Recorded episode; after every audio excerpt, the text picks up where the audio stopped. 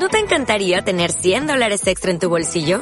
Haz que un experto bilingüe de TurboTax declare tus impuestos para el 31 de marzo y obtén 100 dólares de vuelta al instante. Porque no importa cuáles hayan sido tus logros del año pasado, TurboTax hace que cuenten. Obtén 100 dólares de vuelta y tus impuestos con 100% de precisión. Solo con Intuit TurboTax. Debes declarar para el 31 de marzo. Crédito solo aplicable al costo de la presentación federal con TurboTax Full Service. Oferta sujeta a cambios o cancelación en cualquier momento. Estás escuchando esmiradio.es.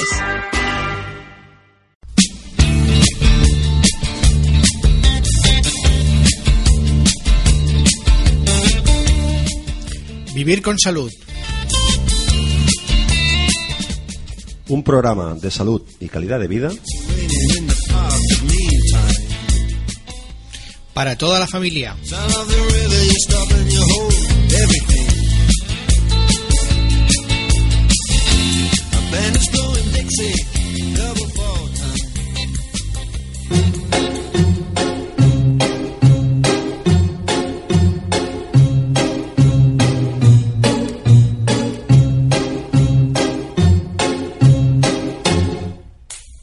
Medicina 21. Un portal de ciencia y salud con información elaborada, revisada y contrastada por médicos. Utilizamos un lenguaje accesible para todos. Medicina21.com.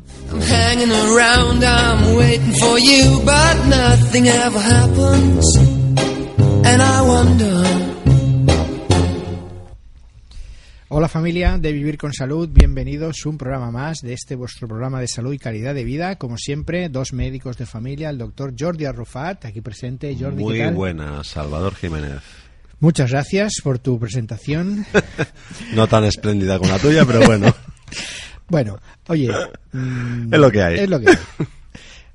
Eh, este vuestro programa de salud, como decía, y de calidad de vida, en el cual intentamos explicar de la mejor manera posible, de una forma que nos podamos entender entre todos, como si estuviéramos en la consulta, vosotros a un lado de la mesa, nosotros al otro, aquellos problemas de salud frecuentes y que eh, bueno pues que nos interesa eh, mm, que nos entendamos básicamente que nos entendamos y que sepamos de lo que estamos hablando ¿Por qué? Pues porque mm, así eh, cada uno se hace más responsable de su propia salud. Y esto es algo que tú siempre dices y que me gusta mucho. sí, el responsable de la salud de cada uno es uno mismo, en inicio. O sea, el- yo soy responsable de mi salud. Luego, al fin y al cabo, me podrán aconsejar, me podrán ayudar, pero yo soy el primero que tengo que colaborar. Sí. Porque es mi salud. O sea, si no soy el propio interesado yo, pues ya verás tú. Pero nos tenemos que responsabilizar también. Si no, a veces ponemos en manos de los médicos, oiga, usted ya hará. No, digo, si usted tiene un problema con el tabaco, yo le puedo ayudar, pero que tiene que dejar de fumar usted. Si usted tiene un, tiene un sobre de peso, pues usted tiene que colaborar, tiene que colaborar, yo le puedo ayudar, pero usted tendrá que hacer el gran, eh, ¿no? el, el gran paso para el, el- el peso específico lo llevará usted. Por eso cada uno se tiene que responsabilizar de su salud también. Y, y- y básicamente la información y el saber de qué es esa enfermedad, cómo, cómo evoluciona, cuál es su historia natural, cómo se hace el tratamiento, eh, eh, el conocimiento de todo eso es fundamental. Y esa es la idea de, de un programa de este tipo. Sí, transmitir información. Y- Informar. y sobre todo informar eh, de- de- con una información que desde nuestra modesta opinión es de calidad porque Mm. siempre buscamos fuentes aparte de nuestra propia experiencia siempre buscamos fuentes que nos avalan Sí. sociedades científicas Sí. organismos nacionales internacionales Mm. Sí, sí. que nos, que nos avalan al respecto La ¿no? opinión de cada uno es muy bonita, pero tiene que estar avalada con información que sea contrastable y que sea, eh, digamos, veraz. Con lo cual, eso es lo que intentamos transmitir, básicamente. Bueno, eh, sabéis que eh, aparte de este, de este programa, que es semanal, eh, nos podéis escuchar en diferentes sitios. Tenemos eh, en forma de audio, nos podéis escuchar en una web de un portal de programas de radio que se llama radiotubelife.com donde además del nuestro hay otros magníficos programas de música y de cine, por ejemplo, y en el que si alguien tiene eh, interés o tiene ganas de mm, hacer su propio programa, pues también lo podéis colgar allí. En Radio Tube Live tenemos nuestra propia sección, Vivir con Salud, y ahí nos podéis escuchar. Nos podéis escuchar en medicina21.com, un portal de salud abierto, gratuito y pensado para el conocimiento de las enfermedades, parecido al que intentamos nosotros aquí, pero en forma escrita eh, medicina21.com, donde también en la sección Vivir con Salud pues están nuestros audios y algunos de nuestros vídeos, que hemos empezado a hacer vídeos, Jordi, Sí. en radio en, En YouTube. en YouTube. En YouTube. En YouTube hay una, una sección, podéis buscarnos en RTL, que son las iniciales de Radio Tube Life, RTL, Vivir con Salud. Y ahí hem- hemos empezado a hacer unos cuantos vídeos más gráficos y un poco más, tal vez más didácticos, porque aquello que la imagen siempre vale más que mil palabras. Sí. Hay cosas que se ven, se entienden mucho mejor cuando las ves que no cuando te las explican. A veces hay cosas que mejor no verlas por eso. Uy. Pero nuestro programa no es una de esas. Uy, a ver. No, nos metamos en No estoy, no, estoy pesimista, no estoy pesimista, pero nuestro programa ha dicho que no es una de esas. Es al revés, es una cosa que vale la pena verla Y oírla, y oírla. por supuesto. A ver si nos lo pasamos muy bien tú y yo aquí haciendo No, las cosas. La verdad es que sí, la verdad es que sí. Ciertamente nos lo pasamos muy bien. ¿Y dónde más? Eh, en Facebook. En Facebook. Tenemos una página de Facebook, Vivir con Salud On- Online. Ah, ahí nos podéis eh, poner en el muro vuestras opiniones, sugerencias o comentarios o críticas o lo que os parezca o incluso pues si os interesa algún tema que queráis que tra- tratemos en alguno de nuestros programas pues con mucho gusto estamos abiertos a cualquier sugerencia. Correcto. Elegimos los temas un poco en función de la importancia que tienen en la consulta, de la importancia que tienen a nivel social o Sí. incluso de lo que eh, nos gustaría que cada uno se el paciente Sí. se responsabilizara de estos de estos temas, lo que comentábamos antes. ¿no? Correcto. Y precisamente el tema de hoy es uno de esos. Sí. Porque hoy vamos a hablar del síndrome del intestino irritable o del síndrome del colon irritable. Curiosidades de la medicina. En este apartado de ¿Sabías qué? o de curiosidades de la medicina, pues mm, ilústrenos, doctora Rufat. No, una pequeña tontería, si me permites, ¿no? Una tontería, Bueno, entre comillas, tontería, ¿no? tontería Tontería no, tampoco. me refiero que no es aquella, ostras, son sabías es súper científico y tal igual. No, yo recordar una cosa que es muy importante, que a veces no lo tenemos en cuenta, parece que, bueno, pues que nuestro organismo que está, que es muy complejo y que está, pues bueno, formado por diferentes aparatos o sistemas, pues parece que cada sistema vaya por su lado y por su cuenta, ¿no? Pues recordar pues que esto no es así, que esto todo viene regulado, viene regulado desde el cerebro y en este caso eh, recordar que aquí adquiere una relevancia también muy importante el hecho de que hay unas conexiones nerviosas que van del cerebro hacia nuestro intestino, que son los que regulan un poquitín pues el funcionamiento de dicho intestino, que regulan el número de posiciones, que regulan pues eh, la frecuencia, que regulan la intensidad de, de los movimientos del intestino, o sea, lo regulan todo. Y aquí en este, en este caso, en este eh, trastorno, más que no enfermedad, es un trastorno, pues eh, yo creo que, que- que está muy relacionado. O sea, hay muchas señales del sistema nervioso y del cerebro que van conectadas con este intestino grueso y que influye claramente en la producción de determinadas enfermedades o trastornos como este de aquí. Yo creía solamente recordar esto porque a veces uno puede pensar, pero a ver, eh, mi intestino si va mal, pues a lo mejor es que es una cosa propiamente del intestino. Pues, pues mira, no. En este caso, mm, bueno, avanzamos un poquitín de que aquí hay otros otros eh, sistemas eh, relacionados con el mero funcionalismo del, del tubo digestivo y punto.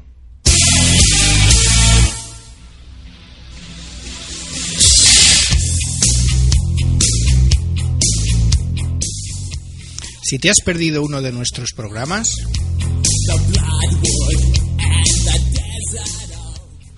también puedes escucharnos en el portal médico medicina21.com.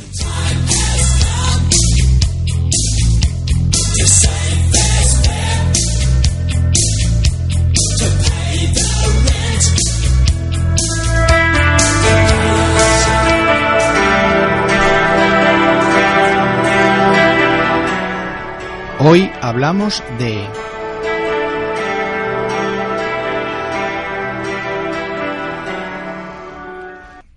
El síndrome del intestino irritable o síndrome del colon irritable es un trastorno, como bien decía el doctor Arrufat hace un momento, que lleva al dolor abdominal y al dolor cólico, a los cambios en las deposiciones y a otros síntomas. Es muy importante diferenciarlo de la enfermedad intestinal inflamatoria, que son básicamente dos, la enfermedad de Crohn y la colitis ulcerosa. ¿Por qué? Pues porque en estas eh, dos enfermedades, la enfermedad de Crohn y la colitis ulcerosa, hay una alteración, una enfermedad propia del intestino, mientras que en la enfermedad eh, en el síndrome del intestino irritable, perdón, la estructura del intestino está totalmente conservada, no se ven lesiones. Y eso es importante precisamente porque a esto le llamamos trastorno funcional y no una enfermedad en su, eh, digamos, toda extensión de la palabra. Doctora Rufat, Sí. el síndrome del intestino irritable o del colon irritable. Háblanos un poco de las causas. Bueno, pues eh, otra vez nos encontramos delante de un trastorno, de una enfermedad. Aquí hablaríamos más de un trastorno, porque realmente este síndrome eh, lo hemos dejado un poquitín como un cajón desastre, por decir una manera, cuando ya descartamos algún tipo de patología orgánica, algún tipo de patología en la cual se puede demostrar que hay algún tipo de problema objetivable, pues cuando no se objetiva nada y tenemos una serie de síntomas de los cuales tú ya has empezado a hablar de ellos, pues no encontramos ninguna cosa, se le cataloga de un síndrome de intestino irritable, con lo cual, más que una enfermedad, una patología, es un trastorno. No está claro, como hemos dicho, mm, por qué aparece este trastorno. Pero sí que sabemos que en algunos casos, después de una infección del intestino, de una gastroenteritis, puede aparecer pues unos síntomas parecidos a lo que, mm, a lo que es el, síndrome del intestino irritable o del colon irritable y se le llama síndrome de intestino irritable postinfeccioso. Eh, pero claro, esto es en determinados casos. Es un síndrome que puede ocurrir a, a cualquier edad. Empieza o suele empezar en la adolescencia o a principios de la edad adulta, cuando somos jóvenes, y es un el doble de frecuente más en mujeres que hombres. Dicen en Estados Unidos que una de cada seis personas puede tener este síndrome, con lo cual el motivo del cual hablar en- de él es por la frecuencia realmente que la frecuencia que realmente eh, conlleva Por supuesto. y es el problema intestinal más común que hace que se deriven pacientes al especialista, al gastroenterólogo. Claro. Con lo cual, si conocemos muy bien este síndrome, si conocemos cuáles son sus síntomas y acabamos de descartar otras patologías y se diagnostica un paciente de este, tra- de este trastorno, pues nos enviaremos, nos, nos evitaremos, perdón, el derivar excesivamente a pacientes a, a especialistas que a lo mejor pueden ser más agresivos a la hora de hacer pruebas, que conllevan también más estrés por el hecho de que me derivan a un, a un especialista, eh, etcétera, etcétera, etcétera, etcétera. Claro, si me hacen más pruebas es que debe ser más, Más grave, grave, y etcétera, entonces todo depende del especialista Exacto. y no del al propio paciente. Hemos dicho también que es un síndrome eh, funcional, es de Mm. cómo funciona el, el- el intestino y no que esté enfermo. Sí. Esto es una, una, eh, diferencia importante. Sí, sí, es una puntualización importantísima, es clave. Y, los síntomas, que ya los hemos comentado un poquito al principio, pero yo creo que nos los podías recordar brevemente.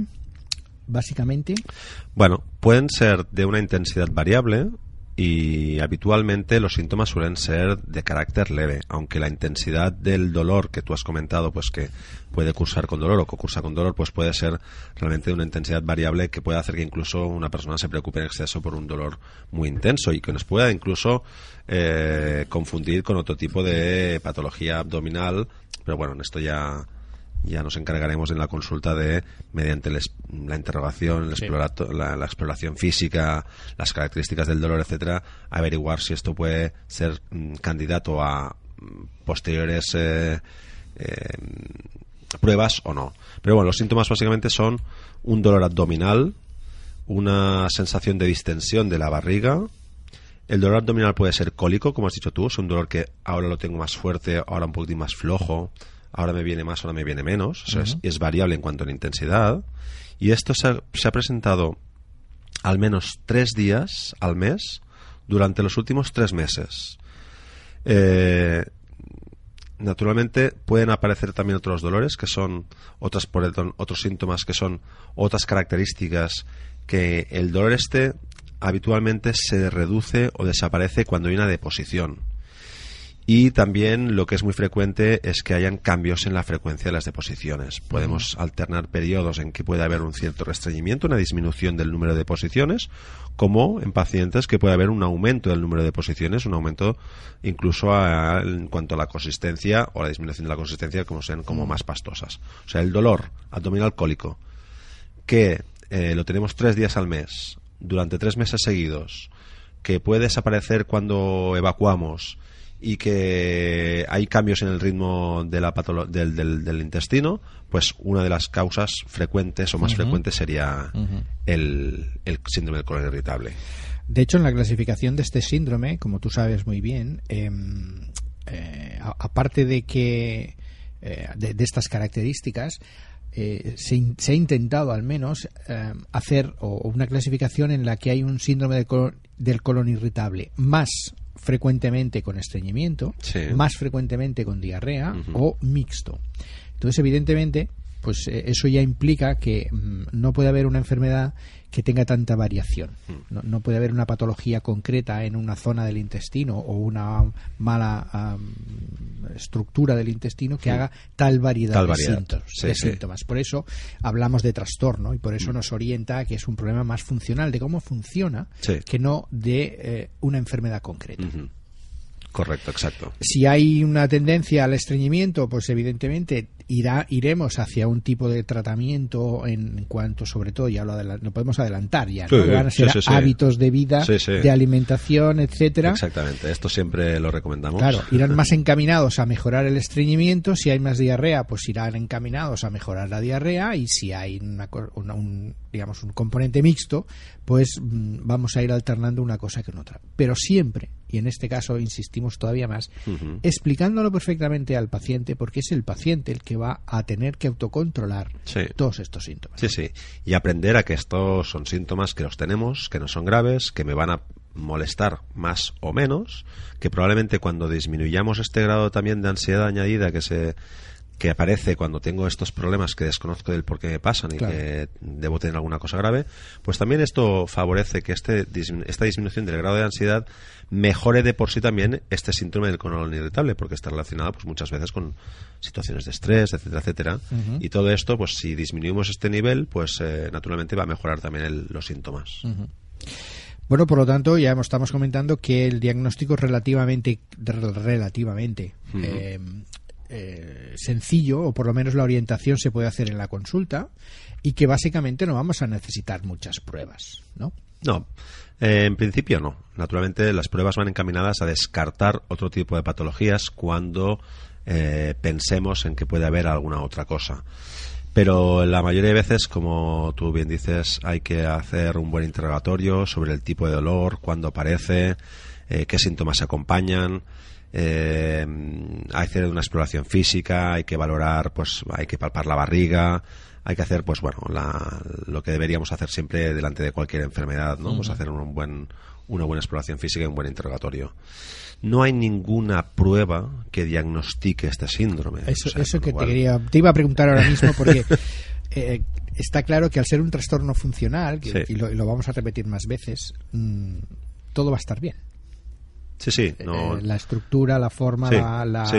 eh, el diámetro, el calibre, en fin, todo, todo lo que es el, el, Mm. el- el- el colon y el intestino en general va a estar perfectamente. Sí, a ver, eh, en general, si los síntomas son bastante claros en pacientes con cierto grado de ansiedad, con estos mm, este interrogatorio descubrimos que nos concuerda bastante con esto, pues en principio no se tendría por qué hacer nada más.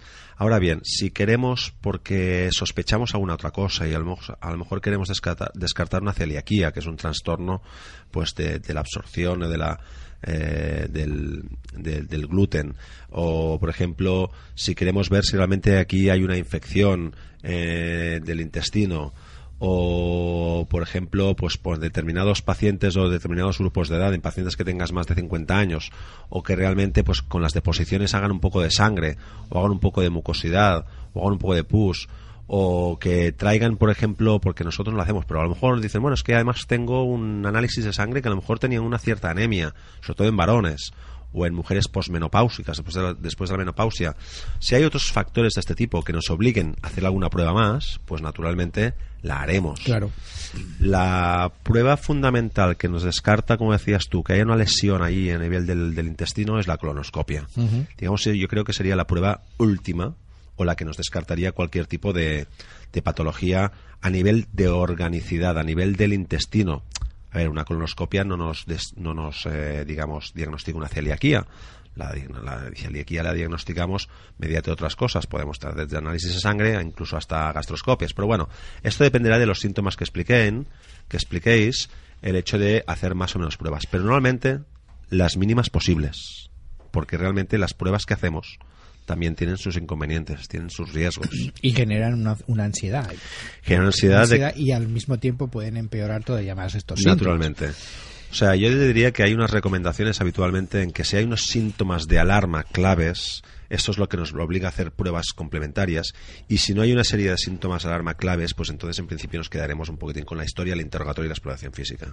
Claro, muchas veces la falta de tiempo, de ganas o de mm, lo que sea hace que sus- su- eh, sustituyamos o se sustituya ese interrogatorio, ese tiempo dedicado a preguntar cosas, ese tiempo dedicado a la exploración física por dos o tres pruebas. Sí. Y así, pues mm, tenemos un poco la tranquilidad Sí. de que hemos hecho lo mínimo imprescindible para ah, quitar- quedarnos más o menos satisfechos Sí. y mm, nos hemos ahorrado, entre comillas, mal ahorrado, Mm. ese interrogatorio que nos hubiera dado unas pistas clave y que si nosotros eh, lo hacemos y posteriormente lo explicamos, pues muchas veces eso ya eh, disminuye el, el nivel de ansiedad del paciente y le hacemos entender que es ese trastorno funcional del Claro. que estamos hablando. Aquí también entra, y no tenemos que tenerlo en cuenta, también es el, el- la ansiedad del médico, ¿no? La de decir, ostras, ¿tendrá alguna cosa más? Claro. ¿no?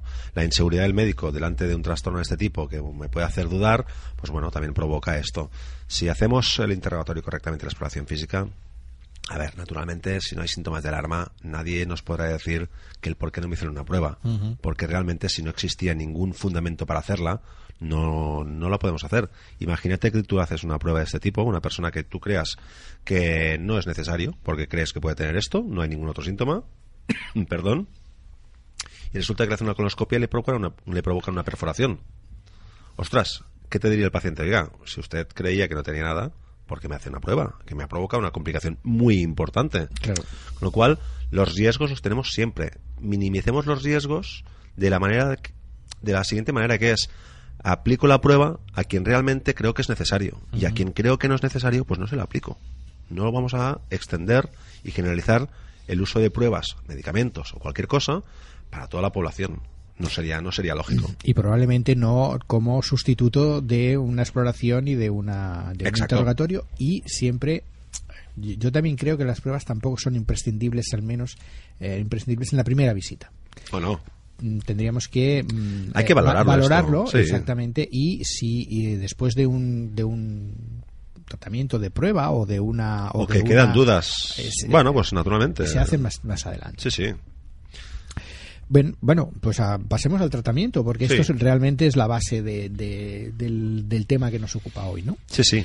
El objetivo del tratamiento va a ser aliviar los síntomas. Por lo tanto, si hay más síntomas de diarrea o diarrea, vamos a hacer una cosa. Si hay más estreñimiento, vamos a hacer otra. Si hay más dolor, vamos a hacer otra.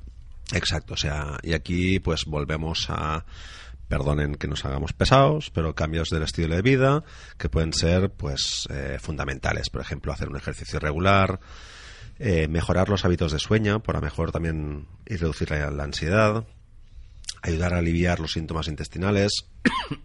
Uy, perdón, hoy nos coge el, el picorcillo en la, en la garganta.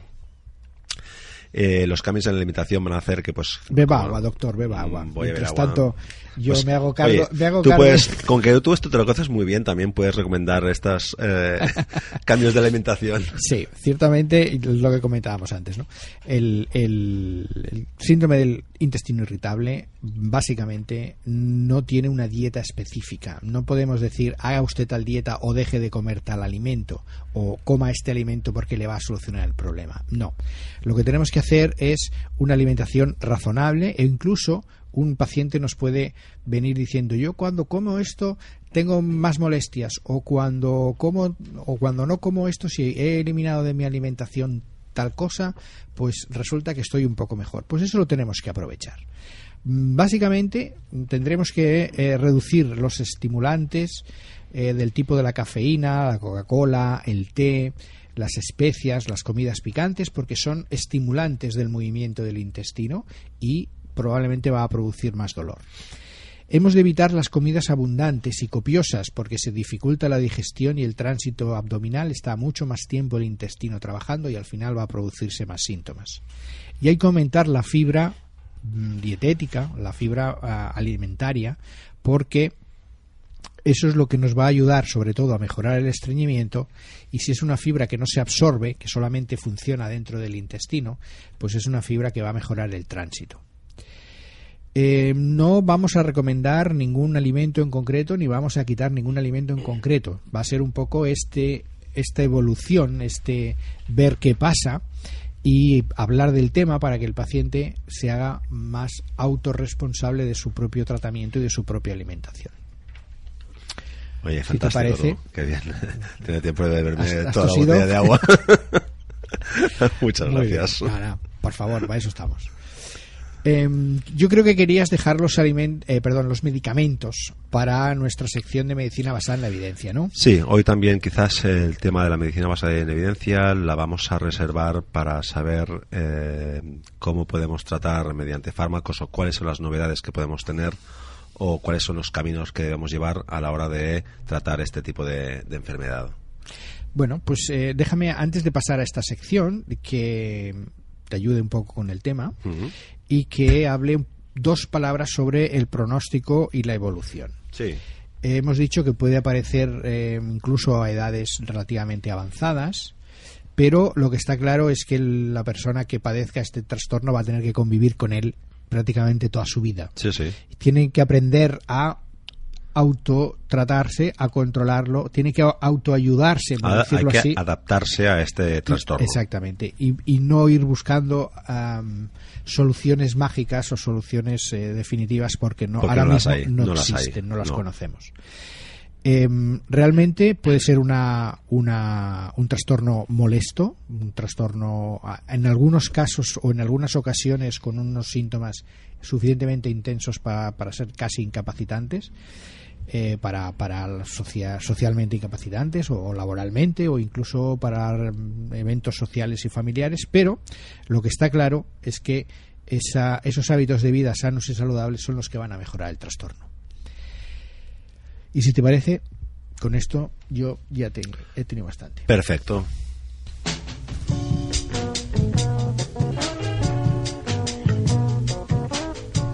radiotubelife.com, portal de contenidos radiofónicos. Crea tus programas radiofónicos, debates, tertulias, entrevistas, cine, gastronomía, deportes, humor, música. Haremos oír tu voz.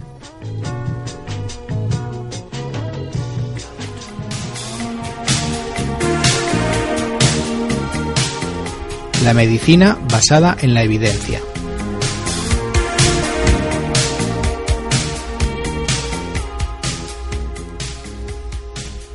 Doctor Arrufat, en dos minutos, medicamentos que se podrían utilizar en un síndrome del colon irritable. Bueno, los medicamentos vienen determinados por los síntomas que hemos comentado. A veces cuando hay un, estre- un excesivo estreñimiento se utilizan o, se, están utilizando algún tipo de fármaco laxante. Deberíamos dar laxantes que sean lo más eh, neutros o menos perjudiciales para el, para el intestino.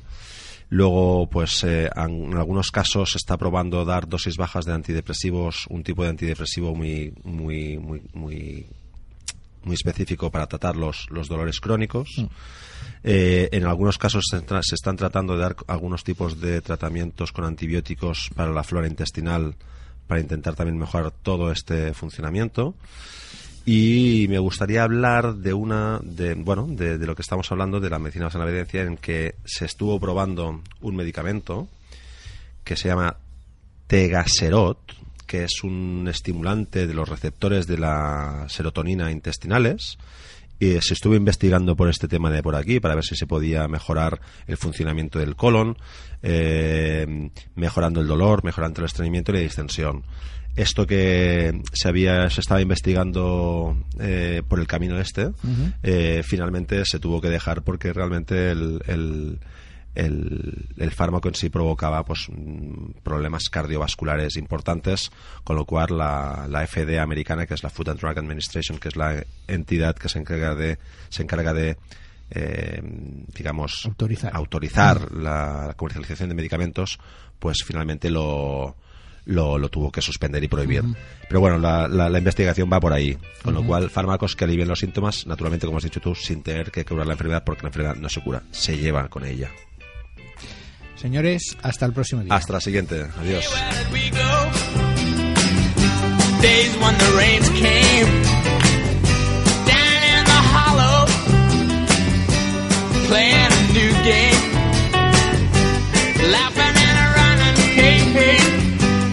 skipping and a jumping